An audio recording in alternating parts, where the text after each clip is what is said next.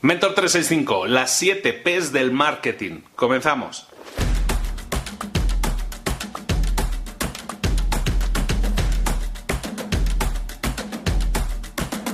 Buenas a todos, volvemos a visitar la temática, una de mis temáticas favoritas, que es el marketing, ya la hemos visitado en el pasado, hemos dedicado una semana entera a hablar de marketing y de hecho hemos estado picoteando continuamente durante este último año en temas de marketing, pero hay uno de esos temas que aparece constantemente en los libros, en las eh, escuelas de marketing, en prácticamente cualquier tutoría que hagas de marketing, siempre te hablan de las 7 P's, ¿no? Bueno, a veces pueden ser las 5 P's del marketing, depende del libro, te hablan de, una serie de P's. Yo tengo identificadas 7 P's y son las que te voy a explicar. Las 7 P's del marketing son como ingredientes de una receta. Cualquier estrategia de marketing se basa en que combines una serie de ingredientes en mayor o menor medida y eso te va a dar como resultado una receta. Así funciona el marketing. Hay siete ingredientes, tú los vas combinando, ¿no? Es como una cocina un poco limitada de ingredientes, pero si los utilizas todos y los mezclas de la manera adecuada, obtienes resultados.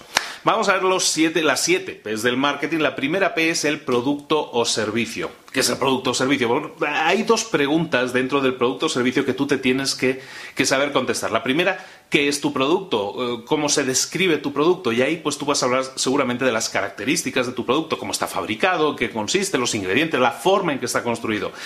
¿Eso es tu producto? Sí. Pero hay una segunda pregunta mucho más importante que tú tienes que saber contestar y es cómo tu producto impacta o soluciona un problema a tu cliente. Si tú sabes que tu cliente tiene un problema, entonces tu producto lo soluciona, tienes que saber describir eso, tienes que saber describir, cómo tu producto o servicio está solucionando ese problema. Es básico que conozcas cómo resolver, cómo resolver o cómo responder a esa pregunta. Esa es la primera P, producto o servicio. Vamos a ir ágiles porque evidentemente nos podríamos parar mucho más en cada punto. La segunda P es el precio, el pricing, ¿no? De que se pone ahora muy de moda decirlo en inglés, ¿no? El pricing. Bueno, el precio es lo que es el precio que tú le asignas a un producto basado en qué? Pues basado seguramente en los costos que tiene ese producto o servicio de fabricación o costos de producción o costos de entrega. Y, son costos directos e indirectos los que tienes que tener en cuenta a la hora de definir cuánto te cuesta hacer un producto y por lo tanto cuál es el margen de ganancia que tú también puedes establecer en un producto o servicio. Ese es el pricing, no el precio. Pero piensa una cosa, el precio de tu producto se puede aumentar, se puede disminuir, se puede jugar y ese, juego en el precio es lo que te va a generar más o menos eh, beneficios. Piensa esto, si hablábamos antes del producto, piensa que a lo mejor hay alguna característica que tú le puedes añadir a tu producto. A lo mejor no tienes que cambiar tu producto completamente o crear un producto completamente nuevo. A lo mejor tu producto o servicio se puede beneficiar de algo nuevo que tú le añadas, de una característica nuevo, nueva, algo diferente que lo haga mucho más atractivo para el cliente final esa generación de mayor atractivo para el cliente final hace que tú puedas ajustar el precio hacia arriba, que tú lo puedas vender más caro. ¿Por qué? Porque la percepción que tiene la gente es que tu producto es mucho mejor y por lo tanto vale lo que cuesta, ¿de acuerdo? Entonces el tema del pricing, recuerda siempre, podemos jugar arriba y abajo y es un tema que tendremos que estar vigilando siempre, ajustando continuamente para encontrar ese punto más dulce, ¿no? El sweet spot que dicen ellos y, también piensa que a lo mejor puedes sacar alguna versión nueva, alguna mejora, eh, piensa en los teléfonos móviles, cada seis meses prácticamente cada empresa está sacando el modelo nuevo, el modelo nuevo, el modelo mejorado. En realidad es lo mismo, con alguna mejora, con algún cambio que lo hace ligeramente más atractivo y eso hace que, esa nueva versión se pueda vender más cara. Ahí hay temas de, pricing dentro del marketing muy interesante para investigar. ¿De acuerdo? Es la segunda P. La tercera P es la promoción. Cuando hablamos de promoción, ¿de qué estamos hablando? De cómo estás vendiendo tu producto. Ya hemos hablado del tema de tu propuesta única de venta y básicamente lo que tienes que buscar con tus productos es cómo venderlos de manera que sean únicos, que sean diferentes a lo demás. Si tú eres capaz de posicionar tu producto para que sea único y diferente a los demás en algo, algo que lo haga diferencial, que se suele decir también, si es, tu producto es diferente a los demás, eso va a hacer que sea más vendible. Ser diferente en este contexto no es malo, es bueno. En un mundo uniforme en el que vivimos, en que todas las cosas son básicamente iguales, todos vendemos básicamente lo mismo, si tú eres capaz de posicionar tu producto como algo diferente, eso te va a permitir vender mucho más. Esa es la promoción.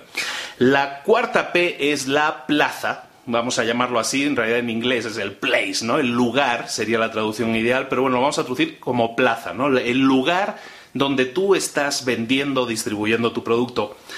El lugar es fundamental, la plaza es fundamental porque si tú tienes un negocio físico, todo el mundo lo sabe, ¿no? Que, las tres claves para que tu negocio venda más, básicamente es el, lugar, el lugar, el lugar, ¿no? Decían en inglés, ¿no? Básicamente tienes que tener un buen lugar para vender, es un lugar que pase mucha gente, que sea muy vistoso, que sea muy atractivo, si tú vendes en un producto físico, en una tienda física. Pero también el lugar se puede referir a tu página web. Si tú vendes online, ¿Qué estás haciendo para que el lugar en el que vendes, que en este caso la casa donde se está vendiendo es una casa virtual, es tu página web, ¿qué estás haciendo para que sea lo más óptima posible? ¿Qué estás haciendo para que la entrega de tu producto también sea lo más óptimo posible? Mira, Amazon, Amazon es la tienda número uno del planeta y con muy buen motivo, ¿no? Pero lo que ellos hacen es analizar dónde pueden tener sus lugares de distribución posicionados para de esta manera ser más efectivos, más óptimos en el tiempo de entrega, por ejemplo. Y eso es lo que los hace brillantes, es lo que hace muy atractivo comprar en Amazon, por ejemplo. ¿no? Entonces el lugar, la plaza es muy importante para un negocio físico, pero también para un negocio virtual y también muchas veces para la ejecución o la entrega de tu negocio virtual. El quinto punto es lo que los americanos llaman el packaging, en español lo vamos a traducir como la presentación, así mantenemos lo de las P's. La presentación es la forma en la que se ve tu producto o servicio, la forma en que está presentado. Si es un producto físico, es el empaquetado de tu producto. Eh, hay un estudio psicológico que dice que nosotros recibimos un impacto de un producto y decidimos en los primeros cuatro segundos si nos interesa, si nos llama ese producto, si nos apetece comprarlo. ¿De acuerdo? Luego vamos a buscar justificaciones lógicas, lo que se llama el confirmation bias, pero ya hemos tomado una decisión, un palpito que nos dice nosotros queremos ese producto sin más, al verlo. Y eso tiene todo que ver con la presentación del producto. Por lo tanto, el packaging, el empaquetado del producto es importante, si es un producto físico, pero si es un producto virtual, también tienes que cuidar ese empaquetado, esa presentación. ¿Qué presentación tiene un producto virtual? Bueno, pues la presentación es la página web, a lo mejor cómo lo estás presentando, el vídeo de presentación, todo eso es fundamental. Si tienes una tienda en línea, cómo estás presentando el producto, como dicen en México, cómo lo estás chuleando, eso es fundamental, ¿no? Entonces tienes que presentar adecuadamente tu producto para conseguir ese gancho en esos primeros cuatro segundos y atraer al cliente. El cliente luego ya buscará secuencias lógicas que le digan por qué tiene que comprarlo, pero la atracción la tiene que sentir por la presentación del producto. Y en eso tú puedes trabajar y ser cada vez mejor. El sexto punto es el posicionamiento. El posicionamiento básicamente es Vamos a llamarle la reputación, porque antes ya hemos hablado también un poco del posicionamiento. El otro punto, la, la, reputación de la empresa es fundamental. Tienes que cuidar la reputación de la empresa y eso significa que tienes que cuidar a tus clientes. Eso va a hacer que tu posicionamiento por, de alguna manera, por la calidad del servicio que estás dando, sea bueno. Eh, dicen en Harvard que, básicamente el mayor activo de una empresa es su, eh, es su posicionamiento. Y tienen toda la razón. El posicionamiento lo vas a conseguir mediante la creación de contenidos, mediante la transmisión de, de alguna manera, de estatus. Es un tema que hemos tratado ya anteriormente en muchos otros eh, vídeos de otros días.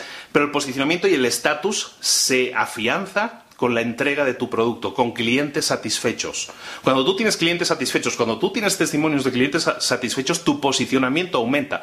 Porque puedes enseñarle a los demás, puedes enseñarle al mundo, dices, mira mundo, hay un montón de gente que ya confía en mí, que ya ha obtenido resultados, tú puedes ser el siguiente. Y eso funciona muy bien para trabajar el posicionamiento. Por lo tanto, no solo creemos contenido para dar la visión de que somos súper expertos y gurús en nuestra materia, sí también, sino, pero también ocupémonos de entregar la mejor versión de nosotros mismos posible, la mejor versión de nuestro producto posible, para que así nuestro posicionamiento aumente. La última P, la, la, séptima P que vamos a ver es la de personas, people en inglés, ¿no? Y las personas, con las personas nos estamos refiriendo a dos tipos de personas. Las personas que reciben nuestro impacto de marketing, los compradores o posibles compradores, esas personas, ¿quiénes son? ¿Estás escogiendo el nicho adecuado? ¿Estás presentando tu marketing a la persona adecuada? el escoger quién es tu cliente ideal, tu avatar, lo podemos llamar de muchas maneras, un tema que hemos tocado también. Escoger a tu cliente ideal es básico, es importante, porque entonces tu marketing va a ser mucho más efectivo. Si tú enseñas tu anuncio, tu marketing, tu promoción a 100 personas aleatoriamente, pues a lo mejor tienes un porcentaje de éxito pequeño, ¿no? Un 1, un 2, un 3%. Pero ¿qué pasaría si esas 100 personas fueran preescogidas, estuvieran en el nicho adecuado? Hoy en día el marketing puede orientarse a, ser mucho más efectivo de esa manera. Entonces, esas 100 personas a las que le muestras el contenido, resulta que tu éxito en tu campaña de marketing es muy superior. ¿Por qué? Porque las personas no son aleatorias, no son 100 personas cualquiera, sino que son personas escogidas. Es importante entonces en personas que actúes sobre tu nicho, sobre un nicho de mercado sobre el que estuviera interesado en tu producto o servicio. Eso por un lado. Pero las personas es más que eso. Te digo que hay otra parte de personas. Es tu equipo. ¿Quién está trabajando contigo? Recuerda esto. La gente no le compra un producto a una empresa. La gente le compra un producto a personas que trabajan en esa empresa. Las personas que atienden en una tienda bajo tu marca o las personas que atienden por teléfono, las personas que están en contacto con tus clientes, son las personas que te representan a ti y a tu marca y a tu empresa. Son las personas que venden. Estamos hablando de personas. Entonces las personas que tú escojas son importantes. Pero más importante todavía que su actitud es la formación que tú puedas darle. Bueno, en realidad hay un porcentaje ahí. Ambas cosas son básicas. Escoge bien a las personas que te van a representar y darles la formación adecuada a esas personas. Y por otro lado, luego escoge a las personas o nicho de mercado al que le vas a presentar tu marketing. Eso es básico. Como es todo esto son puntos básicos. Ningún ingrediente lo puedes dejar apartado porque si no lo utilizas en tu receta, puede que los resultados no sean buenos. Si no pones un poco de todos los ingredientes en tu receta, en, esa, en ese caldito, en esa sopa que estás preparando con siete ingredientes, pues puede que no sepa bien tu ingrediente eh, máximo tiene, tu receta máxima se tiene, que, se tiene que componer de siete ingredientes. ¿Cuál es la cantidad de sal o de ingrediente o de marketing o de promoción que tienes que utilizar, depende de ti, tienes que ajustarla de acuerdo a tus necesidades. Cada, cada negocio es diferente fundamentalmente, pero todos ellos se basan en su marketing en una conjunción de P's, de estas siete P's. Como tú las mezcles, va a ser buscando siempre la forma más óptima. Nadie tiene la respuesta por adelantado. Esto del marketing no es una ciencia exacta como tal, sino que es una ciencia semi exacta en la que tú tienes que ir haciendo pruebas cometiendo errores, aprendiendo de tus errores y haciendo las correcciones adecuadas. Por lo tanto, la tarea del día que te propongo es que empieces a crear tu propia receta de marketing. Y esa receta tiene que componerse de estos siete ingredientes que hemos visto. Repasa los siete ingredientes y empieza a ver qué, cuál de esos ingredientes no estás utilizando ahora o en cuál de esos ingredientes no te has parado lo suficiente y no le has dedicado el suficiente cariño, el suficiente tiempo. Porque seguramente, si no lo has hecho, a lo mejor tu marketing se ha resentido y tus ventas también se han resentido. El marketing es una herramienta perfecta para llevar a la gente hasta tu negocio, para generar ventas, pero el marketing no cierra ventas, pero atrae a la gente adecuada al producto adecuado que es el tuyo. Empieza a crear el mejor marketing posible y para ello crea tu propia receta, evidentemente, pero utilizando estos siete ingredientes que te he dicho. ¿De acuerdo? Ponte en marcha, ponte las pilas y, crea tu receta y compártela aquí y, cualquier duda o consulta ya sabes que por aquí estamos también eh, para ayudarte en lo que podamos. ¿De acuerdo? Muchísimas gracias. Mentor 365 está contigo todos los días del año, 365 días al año contigo, acompañándote. Espero que, te haya servido y que puedas utilizar estos consejos que te estoy dando para tu crecimiento personal y profesional. Un saludo de Luis Ramos. Suscríbete si no estás suscrito. Mañana nos vemos por aquí. De acuerdo. Venga, hasta luego.